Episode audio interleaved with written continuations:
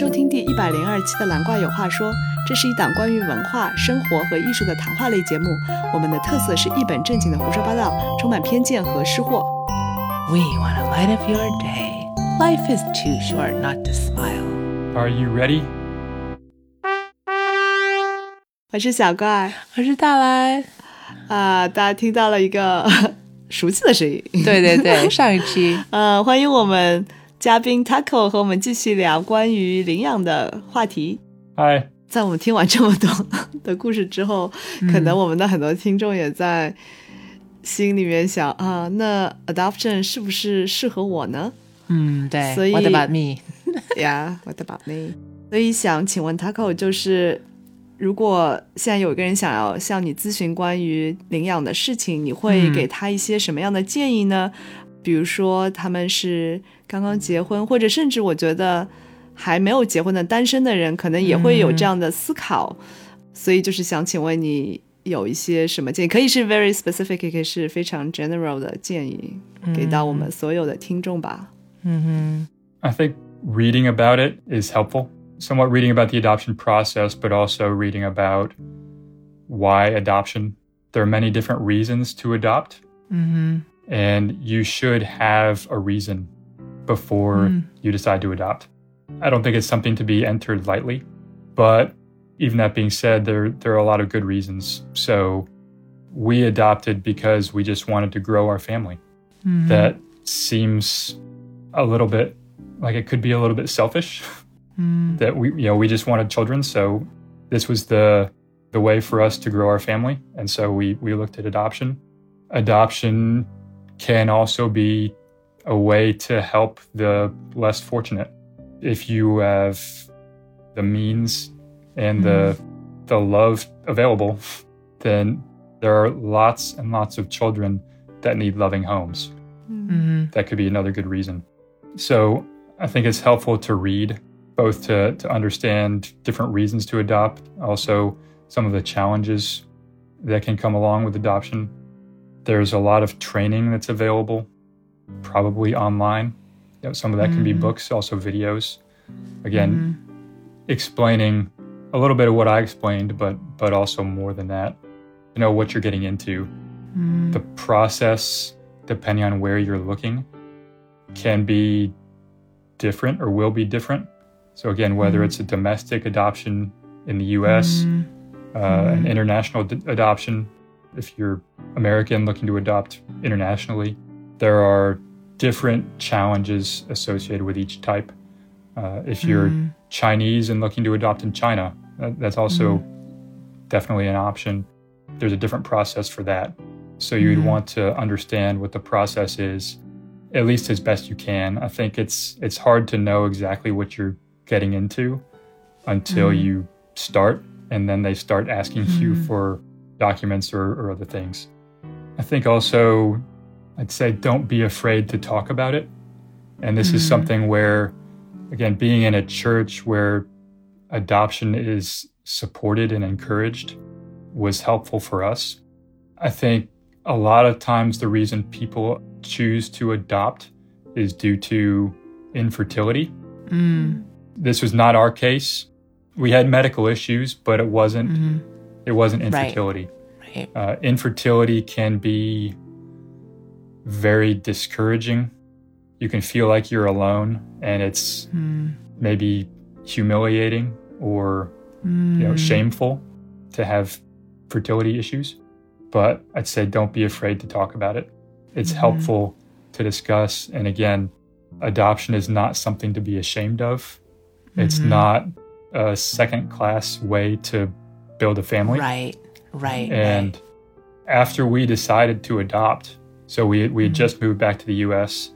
Uh, we had seen a doctor, and he recommended against pregnancy for us at that time. Mm. I think we were had just started attending a new church, and the people in front of us they announced that they were starting an adoption process. Mm. They were asking for prayer for it. Mm-hmm. And so there's somebody else being open. And, and then we Mm. found that the church that we were attending there had a specific adoption ministry. We found support And if we weren't open with discussing it and and other people in that church were not open with discussing it, then we would have felt, I think, a lot more alone. And it's a lot harder to wait alone than it is to Right. wait in community. So Okay.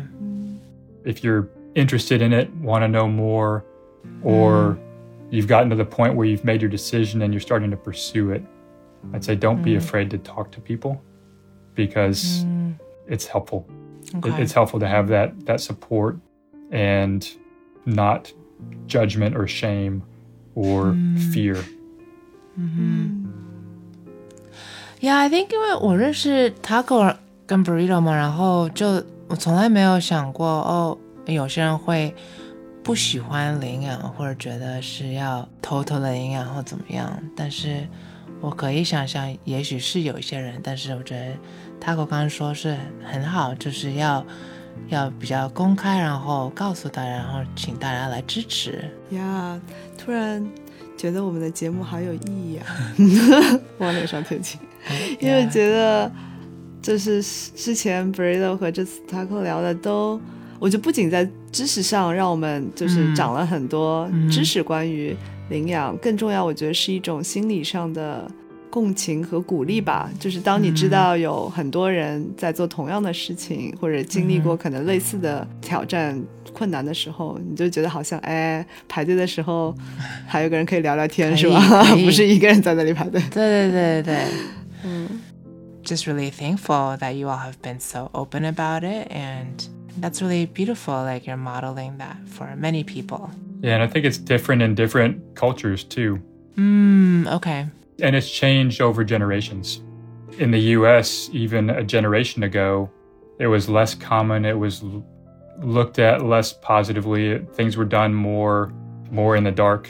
Probably around the same time, they shifted more toward open adoptions uh, versus closed, as you could mm-hmm. see that there was a, a, a culture shift towards mm. more acceptance. Whereas mm. you know, a, a generation ago, adoptions were more closed. Parents might hide their kids were adopted. yeah They might not even tell their children. yeah yeah yeah So you may grow up being adopted and not even know.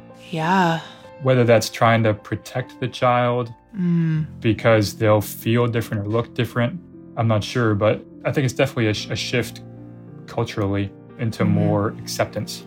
I feel like in China, that's still a challenge. mm, mm-hmm. And that could be wrong. I think in China, there's more of an importance of passing down your genetic material. yes Going back to, you know, trying to make your grandparents proud um, or trying to make the child's grandparents proud.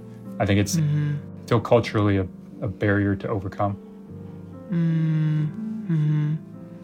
yeah i'm curious as because you have lived here in china with your adoptive kids do you talk to strangers do they come up to you or just wondering like your interactions with people here We get confused looks. Uh, so, so again, my wife is Chinese and I'm white, and we have uh, one white child and one Chinese child. yes So we ma- we maintained the the 50-50 balance, um, but the distribution is not what you would normally see from a, yes yes a mixed family. Early on, I think we got odd looks a lot more often. I feel like it's gotten less less often more recently. uh, We'll still you know be on the bus or the metro, and the old grandma comes along and says, "Huh, one looks like mom and one looks like dad." I didn't know that could happen. we just go along with it. Yep. One's like mom, one's like dad. Just the way it was. So, just happens but I mean, otherwise, we don't go out of the out of our way to talk to people and say, "Hey, our kids are adopted." They're our kids, and right if somebody that doesn't know us, a stranger asks about us, like, "Hey, why does one of them look like mom and one looks like dad?" Like, well, that's just the way they are. If, if it's somebody that we know or you know someone we think we may have more contact with in the future, we may explain, but we don't mm. we don't go out of our way to volunteer that information to strangers mm. because mm-hmm. it's not really relevant. It's not something that we feel we have to explain mm-hmm. why our kids may be different than us. Mm-hmm. I like that. It's just the way it is. Do your kids will they tell their friends? I don't think they do. Partly it's their friends. A lot of them are in church and know who they mm-hmm. are, mm-hmm. right? They know who we are and they know mm-hmm. our story. So there's not really a need to. Uh, and again, there, there are enough adopted children that it's not looked at as something unusual or strange that needs to be explained. The next school year, they'll be attending an, a different school where I think hmm. adoption is not as common. And so hmm. they may get more questions. And so hmm. we will probably have to prepare them for that a little bit. You know, there may not be as many children that are adopted in this school. And so, why don't you look like your brother? Like, why is your brother yeah. Chinese? We'll just have to prepare them that those types of questions may come up. They can explain them by saying that, well, we're we were both adopted, or they can just say, because well, he looks Chinese because he is Chinese, um, and and leave it at that. I don't know. It's, it's Right. something for us to think about. You know, as they get more exposed into a world where adoption is not quite as common as what they're used to, Mm-hmm. it'll be different for them. So that may be their first exposure to, hey, this maybe not as normal or, or not as common as I grew up thinking it was. Mm-hmm. This is unrelated, but I was reading this book by this Asian American girl growing up in this mostly white town, and the bus driver, she's young, he asks her, like, Where are you from? And she says their town, and then he's like, Where are you really from? And then she gets so frustrated and she starts crying, and it's like this traumatic experience.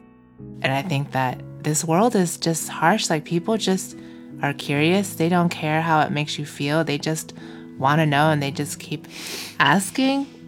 And I don't want that for your family. Yeah, figuring out how to how to answer those questions graciously. Yeah. Yeah, I mean, I think that's uh, just shows the ignorance of a lot of people. Not not necessarily due to any fault of their own, right? It's right. Just, yeah, yeah. they don't have exposure to that, and I mean, that, your story. My sister-in-law, so my wife's sister, had that exact same experience, like Uh, like a year ago in New York City, where I mean, New York City is one of the most diverse places in the world. yeah. Uh, Yeah. And she gets the question, Oh, where are you from? America? No, but where are you from? America? yeah, it's it's it's still there, and so mm-hmm. not everybody is exposed to the same things mm-hmm. that we may be. And so mm-hmm. we expect that they will experience that. Hopefully they can respond well and they don't take anything personally, but it's it, it will be something new for them to experience. That I think yes. not necessarily every adopted child has to go through that, but internationally adopted children will tend to. Mm-hmm.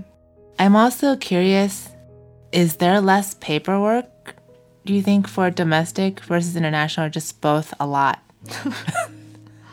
It was quite a bit less for domestic, Okay. But different. So Oh. so in the US, so each state handles adoptions. Uh, They delegate that to adoption agencies. So then the agency is responsible for the child, and the agency places the child with the adoptive parents, okay. you know, for some observing period. So really, it's up to the agency to decide what kind of paperwork or documentation do we need, or what interviews do we need to do to make us comfortable that the adoptive family is good for the child. Oh, so each agency has different paperwork? Yes. Oh my goodness. The agency will manage all the document submissions, but I don't think there's very much that they really have to submit because they are they're accredited. Oh. The state oh. certifies them to place children for adoption. Wow, wow, and so it's like they're they're trusted parties. And Right. Okay. and as such, they can place with who they choose to place with. wow, that's so much power. Yeah. after placement so we we were in texas and hmm. texas's laws there's after placement there's a six month observation period again where the agency is the official guardian or the official trustee for the child Mm. they have placed them with the adoptive parents they monitor for six months before the state will certify the adoption as final So they could take back the child during those six months. yes Oh. if they determine that the, the family is unfit or that the Yeah. child is not yeah. In a safe place, it's an observation period. Uh After that six months, you would get a court date. huh. You and so the adoptive parents, the adoptive child, and a representative from the agency and a lawyer will go to the court and testify before the judge that this is the best thing for the child. and then the the judge will sign a decree to make the placement and the adoption legal. With an international adoption, there's a whole lot of paperwork on the front end Mm-hmm. that all needs to be certified and ratified. Things like birth certificates, marriage certificates, police reports, applications. It's like an unending list of documents that needed to be that needed to be completed and submitted. And once you finally get to the end of the list, then you wait for a couple of months, and then there's another list of paperwork that you need to fill out and submit. International adoption was a lot of hurry up and wait, where Uh, you would rush to get all these documents in so you could start the next waiting period until they ask you for the next set of documents. And then you you hurry up and finish that as quickly as you can. And then submit it and then you wait for the next so wow. it was a bit different Okay, but then after you you're matched or you receive the child, then there is there's no like we're Observing. gonna observing for six months after. right right so you will receive the child um, they call that gotcha day so the, the day that you got you got your child Uh, Gotcha so so they you will get your child so this was in china but you get your child from their province Mm. their orphanage would bring them to some central location in their province Okay. and then from there you would fly to since we're american you would fly to guangzhou which is where Mm. the us consulate is that handles adoptive children's visas Mm. because the, the child is in china has a chinese passport Mm. but needs to travel to america Mm. they're immigrating to the united states and so they need an immigrant visa and in Mm. china guangzhou is the only city the only american consulate that issues immigrant visas Mm. the adoption is done basically on that gotcha day Mm. it's done it's final you get all the, the decrees everything is chopped Mm. and then you travel to guangzhou to be able to leave china Mm. Okay. Back to the I'm very curious about this observation six months thing. Like, do they just like show up at your house randomly trying to like see you in real life, you know? well i suppose they could but the way our agency handled it is we would go in for visits uh, i think once oh, okay. once a month so once a month in the evening Mm. they would keep their doors open and have a scheduled time for any family that's in this or in this observation period would come and you'd have sort of a meet and greet with all the other adoptive parents and their children plus Oh, the agency's uh, employees. And so Uh-huh. you'd, we'd be there for, you know, spend an hour just chatting and playing with the kids. Uh-huh. That's how they did their observation. I think they had to have maybe four observation reports for those six months. Okay. And they would do three of them like that. Uh, Uh-huh. and then one, they would come to our home and they would observe us in our home. In our case, it was it was scheduled, it was planned. Okay. I'm wondering what they're observing from you bringing your daughter there, talking to other parents. they, I think they see how we interact with our child. They see Mm. mm, like a less than six month old child. Yeah, this is a baby. Kids have maybe not necessarily body language at that point, but I feel like you could tell if if the child feels safe. Oh, okay. You can see if they're growing properly, if they Okay. seem like they're well cared for. I mean, a, a child that's one, two, three months old, they're growing pretty fast, and Mm. they should get pretty fat. um, so, so if if you see a, a two month old baby that's still stick thin, then Mm, mm, okay. there might be something wrong that, that you want to look Right. into. But for the most part, they would see parents taking care of their kids, changing diapers, kids either sleeping or looking around at things.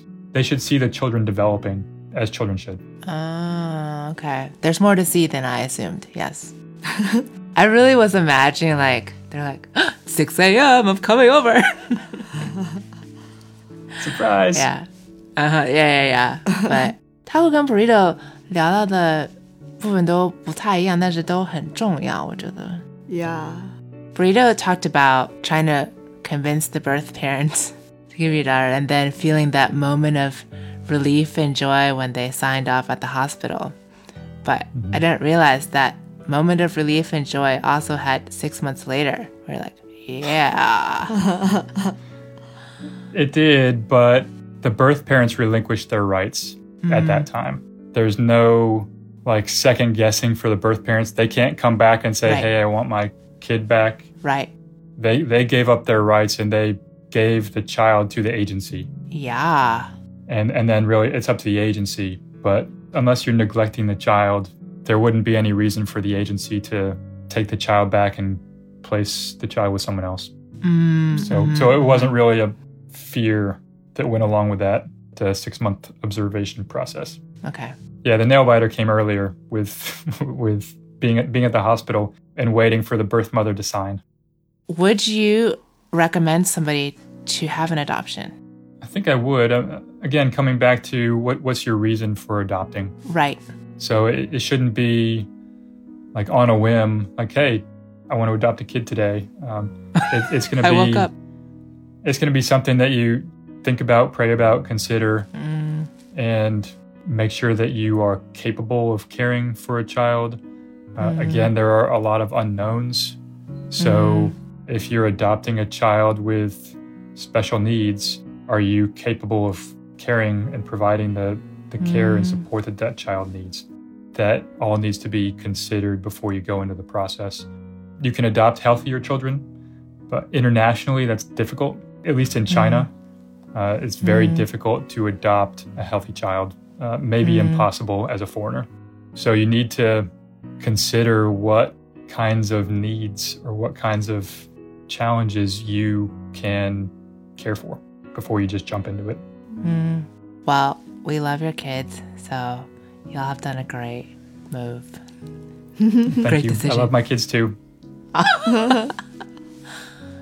啊，那今天很感谢 Taco 跟我们分享了这么多，嗯，感谢既感谢。实用也有很多我觉得很鼓励人的话吧，就是让我们看到嗯领养 真的是你既要了解这个水有多深，但同时也要知道自己有多高。